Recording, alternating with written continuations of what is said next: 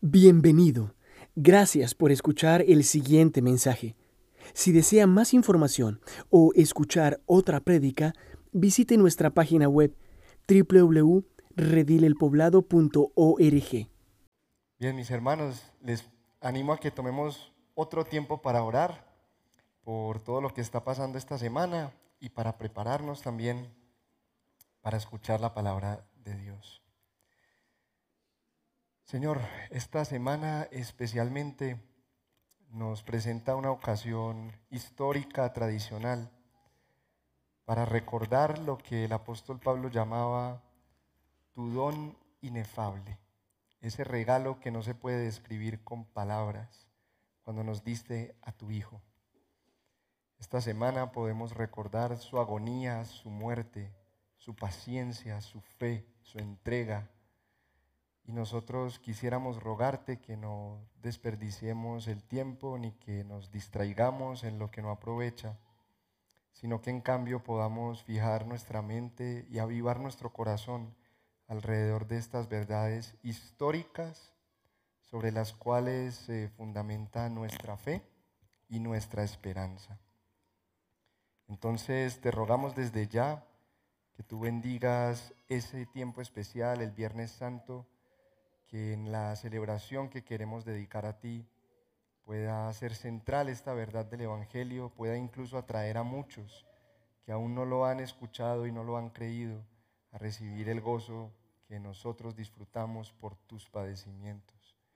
Y te pedimos por el próximo domingo, Señor, con esa ilusión de estar aquí antes que el sol y encontrar el amanecer recordando el momento en que tú te levantaste de entre los muertos.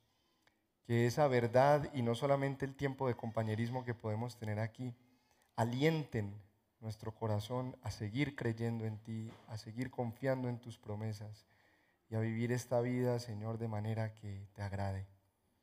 Oramos, Señor, también por nuestros corazones en esta mañana, que puedan ser un terreno fértil para escuchar tu palabra. Te pido que me ayudes, Señor, en mi debilidad, a poder ser un instrumento fiel en tus manos. En el nombre de Jesús. Amén. ¿Cuántos de ustedes saben quién es Dani Alejandro Hoyos Sucerquia? Levante su mano, por favor. Unos poquitos. Cambiemos la pregunta. ¿Cuántos de ustedes conocen a Suso el Paspi? Ah, ahora sí muchos más. Bueno, resulta que son la misma persona. Y recientemente me enteré de que este humorista colombiano se toma muy en serio el papel que lo ha hecho famoso. Tanto que cuando se disfraza con ese atuendo tan particular de limpiabotas caricaturesco, él actúa como si fuera Suso el Paspi, aunque esté fuera de un escenario y aunque esté detrás de cámaras. Una vez que se ha vestido como Suso, él es Suso. Piensa como Suso, habla como Suso, camina como Suso, actúa como Suso. Y si tú te diriges a él llamándolo Dani, ni siquiera te voltea a mirar. Y también hace lo mismo a la inversa.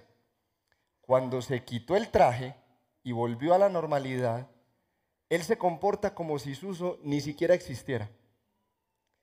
Este hombre se preocupa mucho por vivir de acuerdo a lo que es.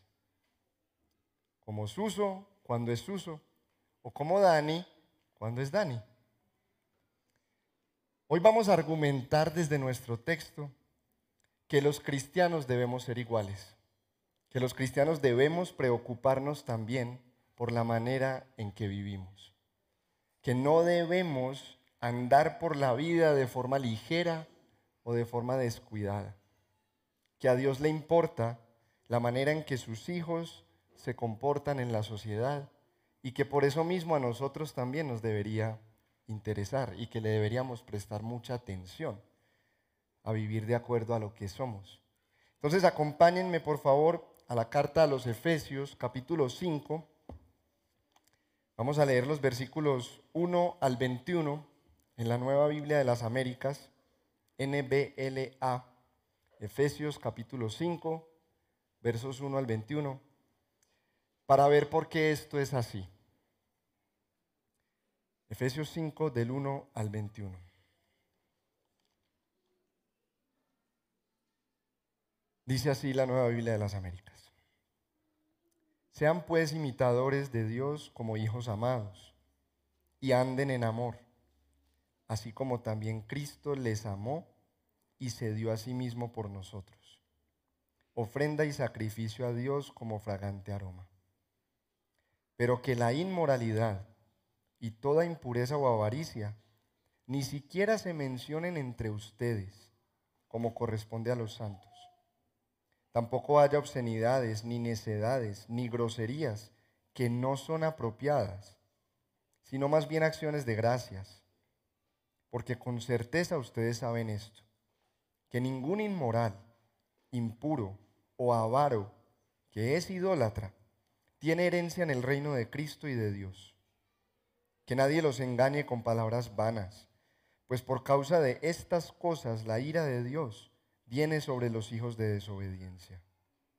Por tanto, no sean partícipes con ellos, porque antes ustedes eran tinieblas, pero ahora son luz en el Señor. Anden como hijos de luz, porque el fruto de la luz consiste en toda bondad, justicia y verdad. Examinen qué es lo que agrada al Señor y no participen en las obras estériles de las tinieblas, sino más bien desenmascárenlas, porque es vergonzoso aún hablar de las cosas que ellos hacen en secreto. Pero todas las cosas se hacen visibles cuando son expuestas por la luz, pues todo lo que se hace visible es luz. Por esta razón dice, despierta tú que duermes y levántate de entre los muertos y te alumbrará Cristo. Por tanto, tengan cuidado cómo andan, no como insensatos, sino como sabios, aprovechando bien el tiempo, porque los días son malos. Así pues, no sean necios, sino entiendan cuál es la voluntad del Señor. Y no se embriaguen con vino, en lo cual hay disolución, sino sean llenos del Espíritu. Hablen entre ustedes con salmos, himnos y cantos espirituales cantando y alabando con su corazón al Señor. Den siempre gracias por todo, en el nombre de nuestro Señor Jesucristo, a Dios, el Padre. Sométanse unos a otros en el temor de Cristo. Entonces vamos a argumentar desde este texto que los cristianos debemos preocuparnos por nuestra manera de vivir. A alguien esto le parecerá muy obvio, pero es que a veces se nos olvida lo más obvio. Por ejemplo, a mí se me olvidó ponerme la correa esta mañana. Y yo creo que necesitamos recordar la verdad tantas veces como se pueda. Menos mal que la llevo en el apellido. Bueno, veamos entonces que los cristianos debemos preocuparnos por nuestra manera de vivir, principalmente por causa de nuestra identidad. Los versículos 3 al 14, como pudieron ver, contienen una amplia lista de mandamientos. Algunos son negativos, que nos prohíben ciertas cosas, y otros son positivos porque nos mandan a otras tantas. Pero todos tienen algo en común. Todos estos imperativos se sostienen sobre el versículo 8. Leámoslo una vez más, por favor. Porque antes ustedes eran tinieblas, pero ahora son luz en el Señor. Anden como hijos de luz. El versículo 8 es el fundamento, la razón de ser, la base que sostiene todos estos mandamientos en su lugar. Si quitamos esta verdad del versículo 8, todos estos imperativos se vienen al suelo. Se desploman como un edificio cuando es removido en sus cimientos. Se desmoronan. Y ese versículo 8 nos está declarando nuestra identidad. Dios nos está recordando quiénes somos para que vivamos de acuerdo a eso. Se contrasta lo que éramos en un tiempo pasado con lo que ya somos como resultado de lo que Dios ha hecho por nosotros.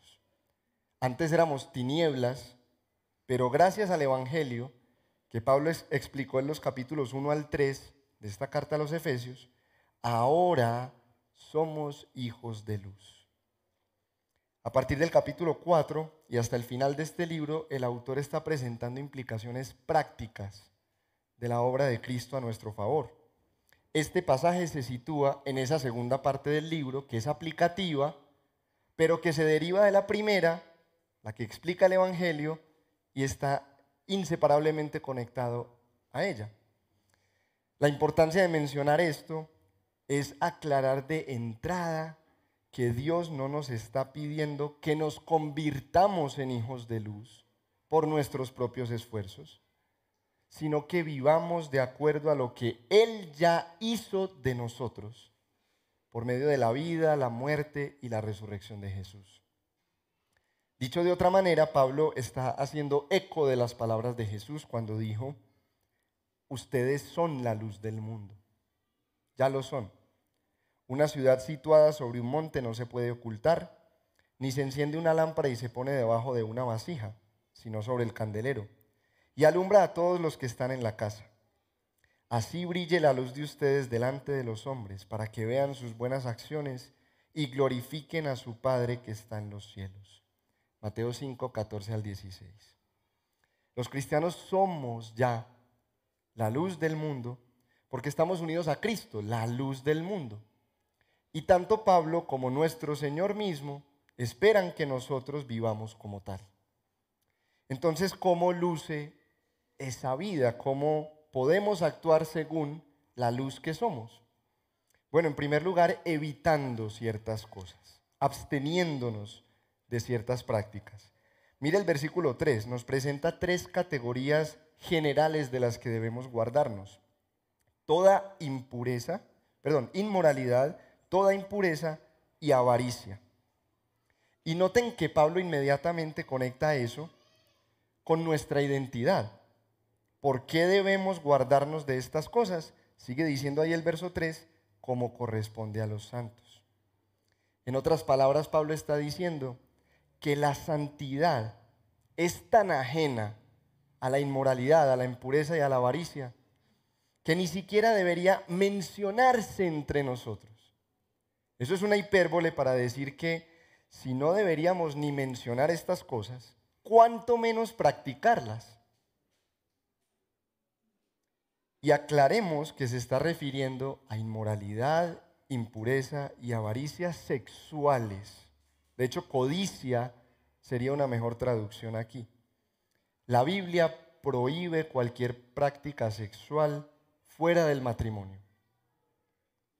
El uso de pornografía, la masturbación, el adulterio, la fornicación, la homosexualidad y todas las formas de lujuria en lo que vemos, en lo que tocamos, en lo que pensamos y en lo que deseamos.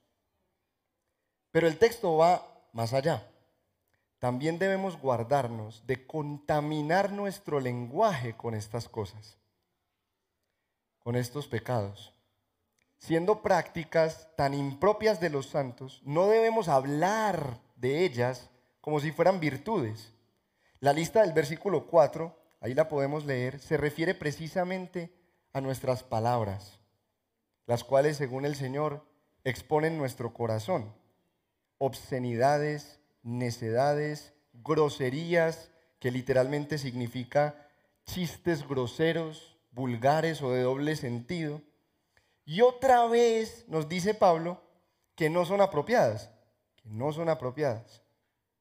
No encajan con lo que somos, no concuerdan con nuestra identidad. Cuando se ubican en nuestra boca, están fuera de lugar, no casan. Pero Pablo añade una razón muy contundente, además de nuestra identidad, para que no vivamos como los hijos de desobediencia. El juicio de Dios. La primera parte del verso 5 califica como un idólatra a todo aquel que es inmoral, impuro o codicioso sexualmente. Un idólatra es aquel que no adora a Dios ni se sujeta a Él, sino que vive según sus propias pasiones. esa persona, con toda seguridad, dice la segunda parte del verso 5, no tiene herencia en el reino de Cristo y de Dios. Pero noten otra vez la importancia de la identidad. No se refiere a los que alguna vez han coqueteado con este pecado y terminaron cayendo en la tentación con estos pecados. Se refiere a los que los practican de manera tan habitual que puede decirse que son inmorales, que son impuros, que son avaros o codiciosos sexualmente. Uno de los trucos preferidos de Satanás, desde el momento mismo del jardín del Edén, ha sido engañarnos para creer que no existe tal cosa como la ira de Dios o como el juicio de Dios. Tranquilos, coman del fruto que no morirán. Pero dice el versículo 6 que todas las palabras que nos aseguran este engaño son vanas, vacías, fútiles, y que no debemos ser engañados por ellas. Negar el juicio de Dios es una farsa satánica. Hágalo quien lo haga. Ciertamente la ira de Dios viene contra los que practican estas cosas. ¿Cuáles cosas? Las que se listaron ahí en los versículos 3 y 4. Entonces, pregúntate, ¿has pensado que puedes convivir con la inmoralidad, con la impureza y con la codicia sexual sin ninguna consecuencia? Si es así, que nadie te engañe. Vienen ira y juicio contra todos los que andan por esos caminos. Entonces, redil del poblado, hagamos caso a las palabras del verso 7. Por tanto, no sean partícipes con ellos. Pero por otro lado, nosotros podemos vivir según la luz que somos, persiguiendo o practicando ciertas cosas. El versículo 9 nos presenta otras tres categorías contrarias a las anteriores que resumen lo que es el fruto de la luz. Véalo ahí en su Biblia. El fruto de la luz consiste en toda bondad, justicia y verdad. Los cristianos debemos vivir ocupados en todo lo que es bueno, todo lo que es justo y todo lo que es verdadero. Algunas versiones de la Biblia, si usted tiene la Reina Valera seguramente lo vio, traducen aquí fruto del Espíritu en lugar que fruto de la luz. Pero nosotros tenemos la tendencia a conformarnos con una ética minimalista. Nosotros hacemos una pregunta muy mediocre. Nosotros decimos, ¿qué es lo mínimo necesario que yo tengo que hacer para agradar a Dios? nosotros con mucha irresponsabilidad llegamos hasta el límite de lo que no es abiertamente pecado. Caminamos por la cornisa y nos sentimos satisfechos porque evitamos las caídas más escandalosas o más espectaculares. Quizás no cometemos adulterio metiéndonos en la cama con otra mujer, pero las miramos a todas. Tal vez no llegamos hasta el punto de fornicar en esa relación de noviazgo, pero nos calentamos el oído y nos tocamos y nos besamos que ni te cuento. Posiblemente no usamos un lenguaje vulgar, pero nos reímos de esos chistecitos picantes que escuchamos por ahí, aunque sea por dentro. Eso no es andar como hijos de luz. Eso es esconder la luz debajo de una vasija. Eso es evitar que brille.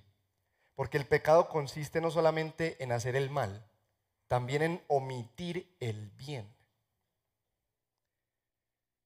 Los hijos de luz nos abstenemos de lo malo, de lo injusto y de lo falso. Sí, pero no nos quedamos ahí. los hijos de luz, vivimos detrás de lo bueno, de lo justo y de lo verdadero, persiguiéndolo todo el tiempo.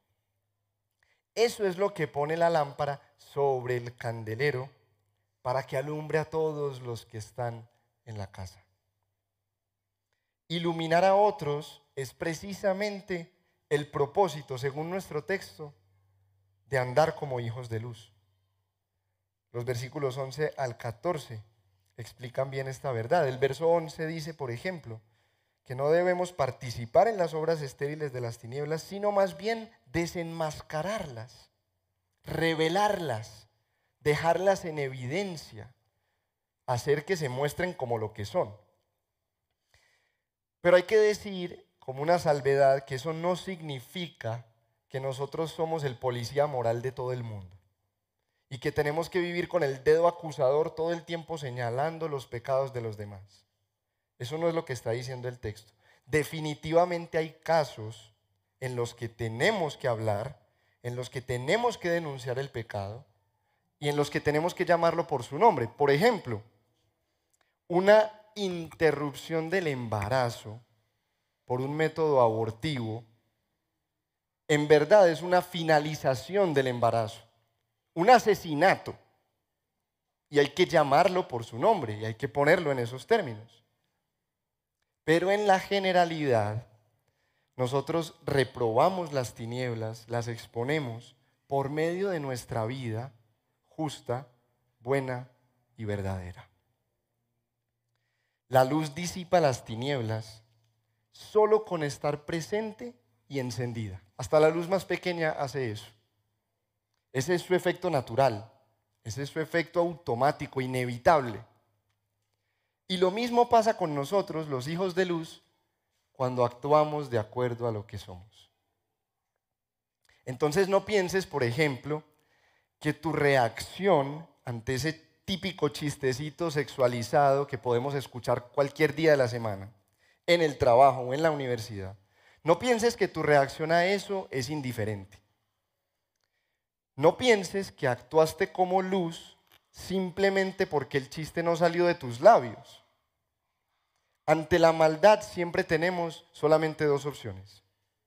O somos cómplices o la resistimos.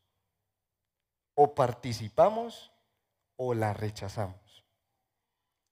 Si te ríes del chiste, dejaste la luz apagada y perpetuaste la oscuridad.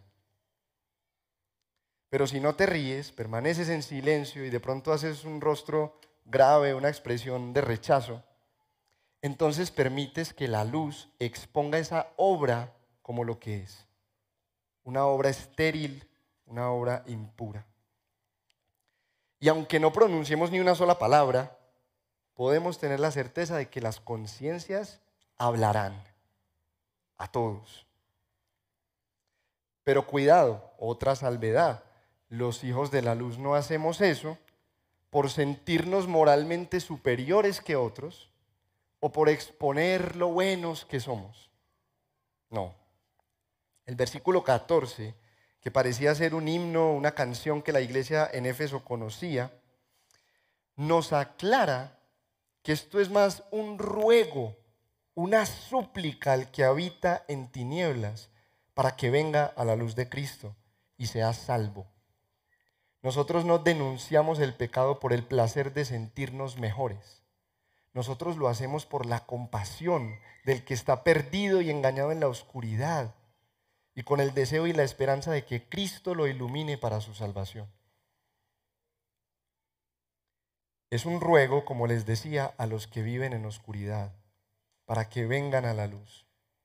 Así como Jesús expone el pecado, no para condenar, por lo menos no todavía, sino para salvar, nosotros deberíamos hacer lo mismo. Y con la misma motivación. Porque Dios no envió a su Hijo al mundo para juzgar al mundo, sino para que el mundo sea salvo por él. Juan 3:17. Entonces pregúntate, ¿estás siendo luz de manera que le iluminas a otros su necesidad de salvación y el camino hacia Cristo. O por el contrario, estás siendo tinieblas y mantienes a las personas en su oscuridad, perdidos y condenados. Esto nos lleva al segundo punto. Los cristianos debemos preocuparnos por nuestra manera de vivir para avanzar nuestra misión. Eso es lo que dicen los versos 15 al 17. Redefinen el llamado que Pablo nos ha hecho hasta este punto, pero con otras palabras. Cambia los términos. Ahora vemos que él habla de vivir una vida sabia y no insensata, en el versículo 15, o de andar como entendidos y no como necios, en el versículo 17. La frase del versículo 15, tengan cuidado cómo andan, literalmente se podría leer como, miren diligentemente cómo viven sus vidas. Nos refuerza el llamado a vivir con intencionalidad, con conciencia, a preocuparnos por la manera en que nos conducimos por la vida. Hermanos, ya vimos, Pablo ya nos recordó que Dios va a derramar su ardiente ira eternamente en el infierno de fuego sobre todos los que viven en tinieblas. Si creemos esto, tendríamos que despertar. Porque muchas de esas personas son nuestros cónyuges, son nuestros hijos, son nuestros padres, son nuestros familiares, son nuestros amigos, son nuestros vecinos, son nuestros compañeros de trabajo, son nuestros compañeros de estudio, son las personas que nos rodean. Y muchos de ellos no llegarán a ver la luz jamás si no es por nosotros. Entonces, no hay tiempo que perder. Y por eso el versículo 16 nos hace esa exhortación, aprovechando bien el tiempo porque los días son malos. Aprovechando bien el tiempo podría traducirse como redimiendo el tiempo. Y tal vez alguna de sus versiones lo traduce así. Los días son malos no porque esté lloviendo mucho, ni porque solo duren 24 horas. Los días son malos porque en esta época, en este periodo de la historia, están al servicio del mal. Los días están en la oscuridad.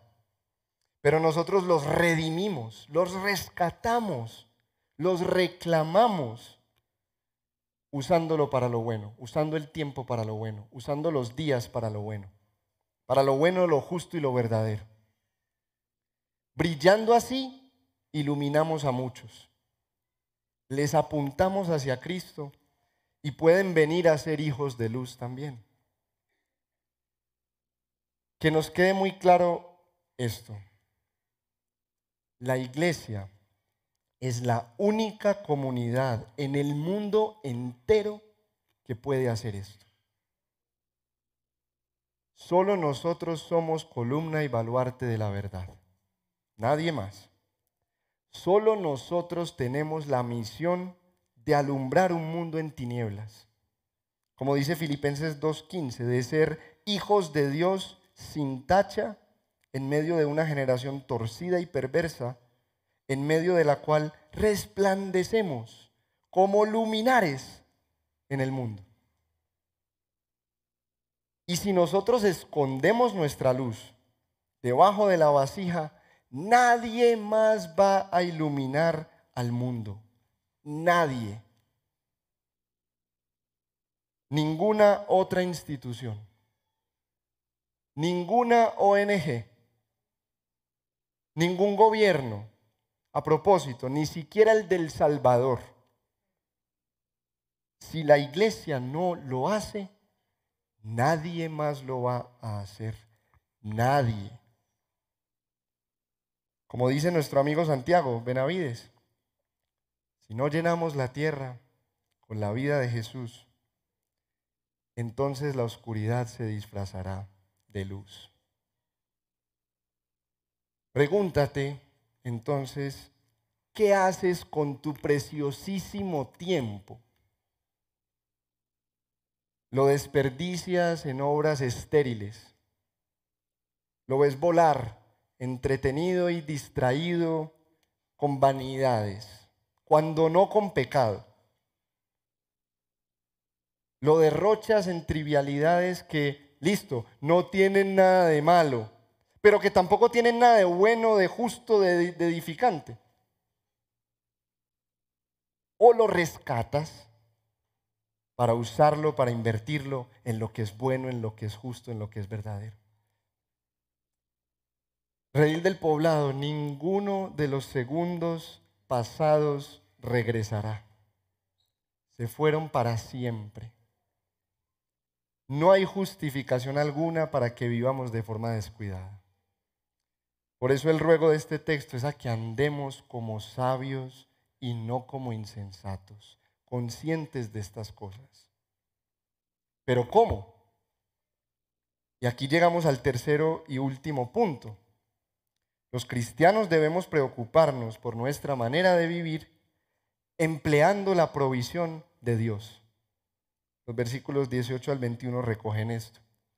Dios no solamente cambió nuestra identidad para habilitarnos a vivir como hijos de luz, Dios también nos ha equipado con todos sus recursos para poder hacer eso. Y este texto nos recoge tres de esos recursos. La voluntad revelada de Dios, la vida en comunidad y el mismísimo Espíritu Santo. Dios mismo. La voluntad revelada de Dios. Miren, el versículo 10 nos llama a examinar qué es lo que agrada al Señor. Literalmente examinar podría traducirse como intenten discernir, hagan el esfuerzo por comprobar la voluntad de Dios. Nos está sugiriendo un ejercicio serio de indagación, de oración, de reflexión también, para discernir la voluntad de Dios. Porque aunque la voluntad revelada de Dios se encuentra en este libro, en la Biblia, y es suficiente para nuestra vida en esta tierra, no siempre es tan obvia como blanca o negra. No todo es tan directo en la escritura como no matarás o no cometerás adulterio. Y por eso dice el versículo 17, ahí en la segunda parte, sino entiendan cuál es la voluntad del Señor. El llamado es entender, comprender qué es lo que agrada a Dios para poder hacerlo. La implicación, hermanos, es que no podemos actuar de manera tan ligera sin antes habernos informado bíblicamente. Consideremos lo que la escritura dice acerca de los temas sobre los que tenemos que tomar una decisión antes de hacerlo. Eso es sabiduría en lugar de, insensatez. Piensen cuántas necedades nos ahorraríamos por el simple hecho de escuchar la palabra de Dios. Piensa en tu propia vida, ¿cuántos errores habrías evitado? ¿Cuántas metidas de pata hubieras evitado si tan solo le hubieras prestado atención a lo que dice el Señor? ¿Cuántas luces hemos dejado apagadas por confiar en nuestra propia prudencia? ¿A cuántos podríamos iluminar si andamos como hijos de luz. Y cuando no seamos capaces de confirmar su voluntad, entonces oremos, pidamos consejo, involucremos a otros hermanos, a otras personas y, y sigamos considerando detenidamente lo que dice la escritura. Que si al final de cuentas de todas maneras cometemos un error y tomamos una mala decisión, que por lo menos podamos decir, que hicimos el intento por discernir qué es lo que agrada a Dios. Entonces pregúntate, ¿qué rol juega la Biblia en tu toma de decisiones? ¿O no juega ningún rol? Pregúntate si estás actuando según tu voluntad o si estás buscando agradar a Dios. Si Dios es nuestro rey, como hemos cantado, ¿Cómo ejerce su rey su autoridad sobre nosotros si no es por medio de su palabra? Esa es la reflexión para nosotros. ¿Cómo entonces? Pero Dios también nos ha provisto de la comunidad y aún la comunidad nos puede ayudar cuando no logremos discernir la voluntad de Dios. Y es verdad que nosotros podemos ser luz como cristianos individuales, pero el llamado siempre es plural en este pasaje, porque nosotros nunca vamos a alcanzar la iluminación que toda una comunidad viviendo como hijos de luz puede lograr. El llamado en este texto siempre es plural. Y me atrevo a decir que es prácticamente así en todo el Nuevo Testamento. Ustedes anden como hijos de luz. Versículo 8. Ustedes, Pablo le está escribiendo a una iglesia, no a cristianos individualizados. Ustedes examinen qué le agrada al Señor. Versículo 10. Ustedes tengan mucho cuidado de cómo andan. Ustedes busquen ser llenos del Espíritu. Versículo 18. ¿Todavía piensas que puedes vivir la vida cristiana aparte de una iglesia local. Todavía piensas que tú eres suficiente en ti mismo para un llamado como este y tantos más que nos hace la escritura. Pregúntate si tu vida realmente evidencia que perteneces a un cuerpo o si más bien pareces un miembro amputado. La tercera provisión de Dios es el Espíritu Santo, nada menos que Dios mismo empoderando y dirigiendo a su pueblo. El contraste con el mandamiento negativo en el versículo 18 de no embriagarnos con vino busca resaltar la influencia controladora a la que deberíamos buscar sujetarnos. Cuando uno se emborracha con alcohol, uno está siendo influenciado y dominado por sus efectos. De la misma manera, o más bien de manera contraria, Pablo nos invita a que nosotros busquemos que el Espíritu de Dios, que Dios mismo nos influya y nos gobierne para vivir bajo sus efectos y producir sus frutos. Debemos buscar que el Espíritu sea la llama que avive el brillo de nuestra propia luz. Y los versículos 19 al 21 contienen al menos cuatro maneras o cuatro medios para ser lleno del Espíritu. Mírelos ahí por un momento, versos 19 al 21. Y note por favor algo. Todos esos medios, sin excepción, son comunitarios. Incluso si los miramos y los leemos, parece que están aludiendo al contexto del culto congregacional. En una, en una reunión, en una celebración como esta en la que nos encontramos hoy, encontramos todos estos elementos mencionados aquí. Salmos, himnos y cánticos espirituales, canciones y alabanzas, ojalá de corazón a Dios, acciones de gracias en el nombre de Jesucristo y mutua sumisión de los unos a los otros en distintos niveles. Hermanos, con esto yo me atrevo a pedirles, no nos atrevamos nosotros a menospreciar el culto dominical. Lo que está pasando aquí es absolutamente divino, sobrenatural. No se compara con una mañana de locha en las cobijas. No se compara con una sesión de ejercicio. No se compara con el almuerzo con la familia. Tengamos esta certeza. Si algún día a Dios le place llenarnos de su espíritu, muy probablemente lo va a hacer en un contexto como este. Y te lo vas a perder por cualquier bobada.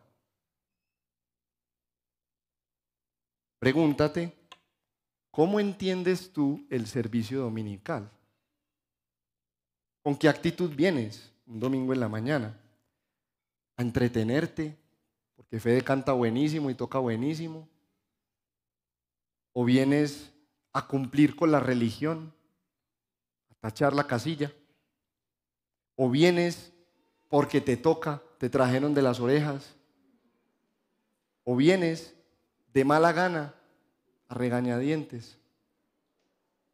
O llegas con la expectativa y con la esperanza y con el ardiente anhelo de recibir más de Dios, de ser lleno del Espíritu Santo.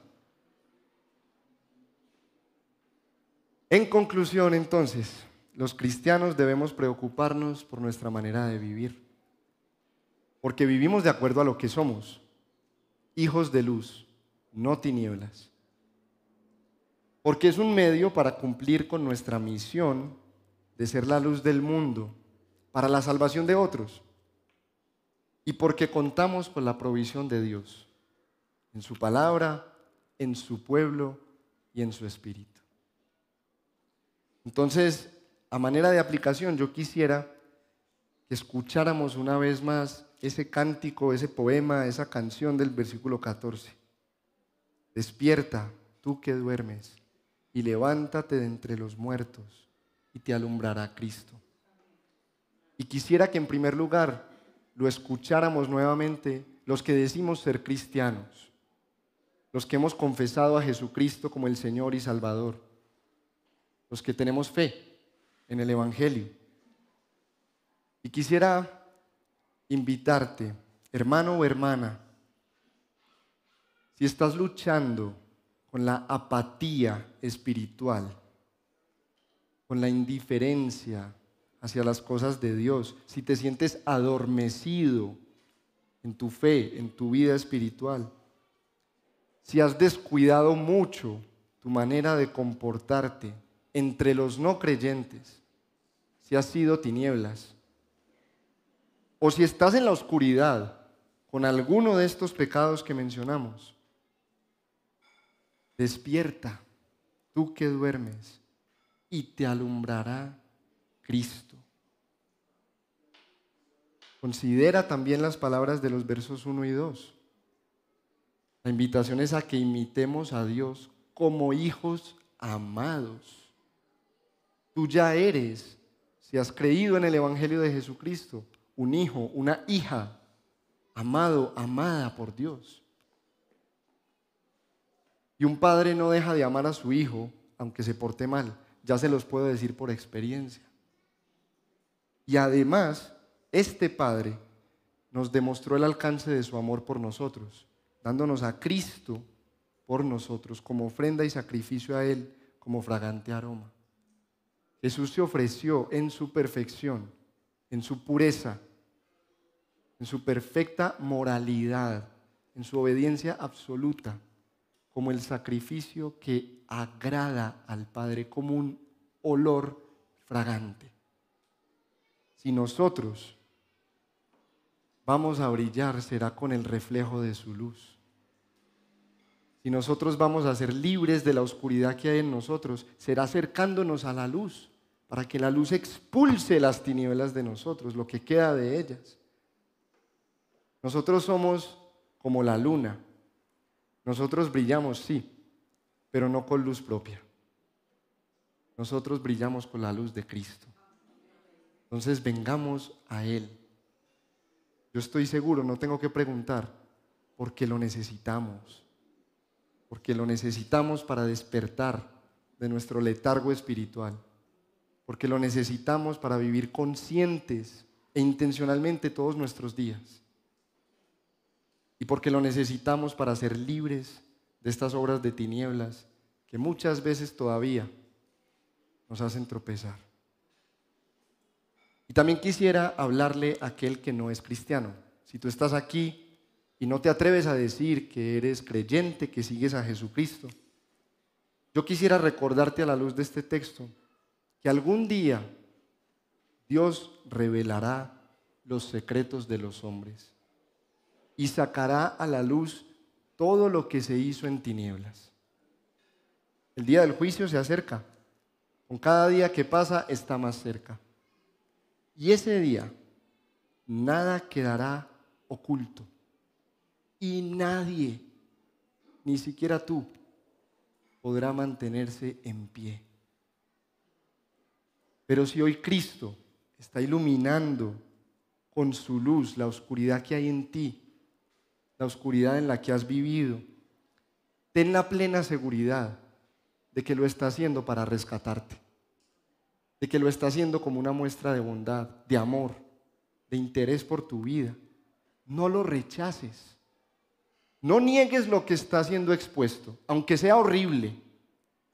Apropiate de lo que la luz está revelando, pero creyendo que Jesús vino a salvarte precisamente de eso, de eso que se está exponiendo en tu corazón, de eso que has pensado que puedes mantener escondido en las tinieblas.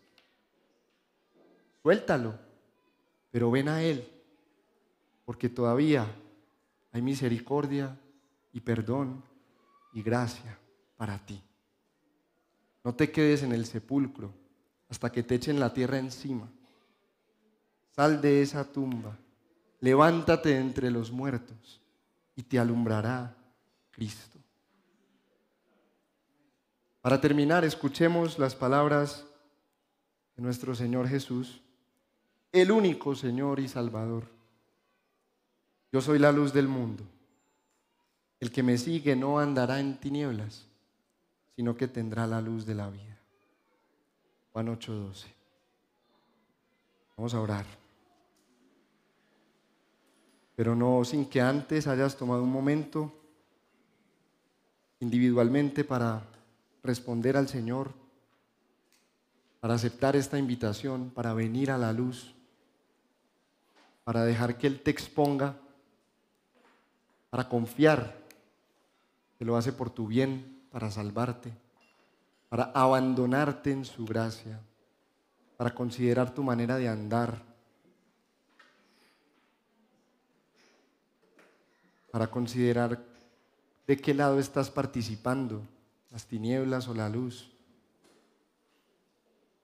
para evaluar tu sabiduría, el uso de los recursos de Dios, su voluntad, su palabra, su iglesia, su espíritu. Respóndele al Señor.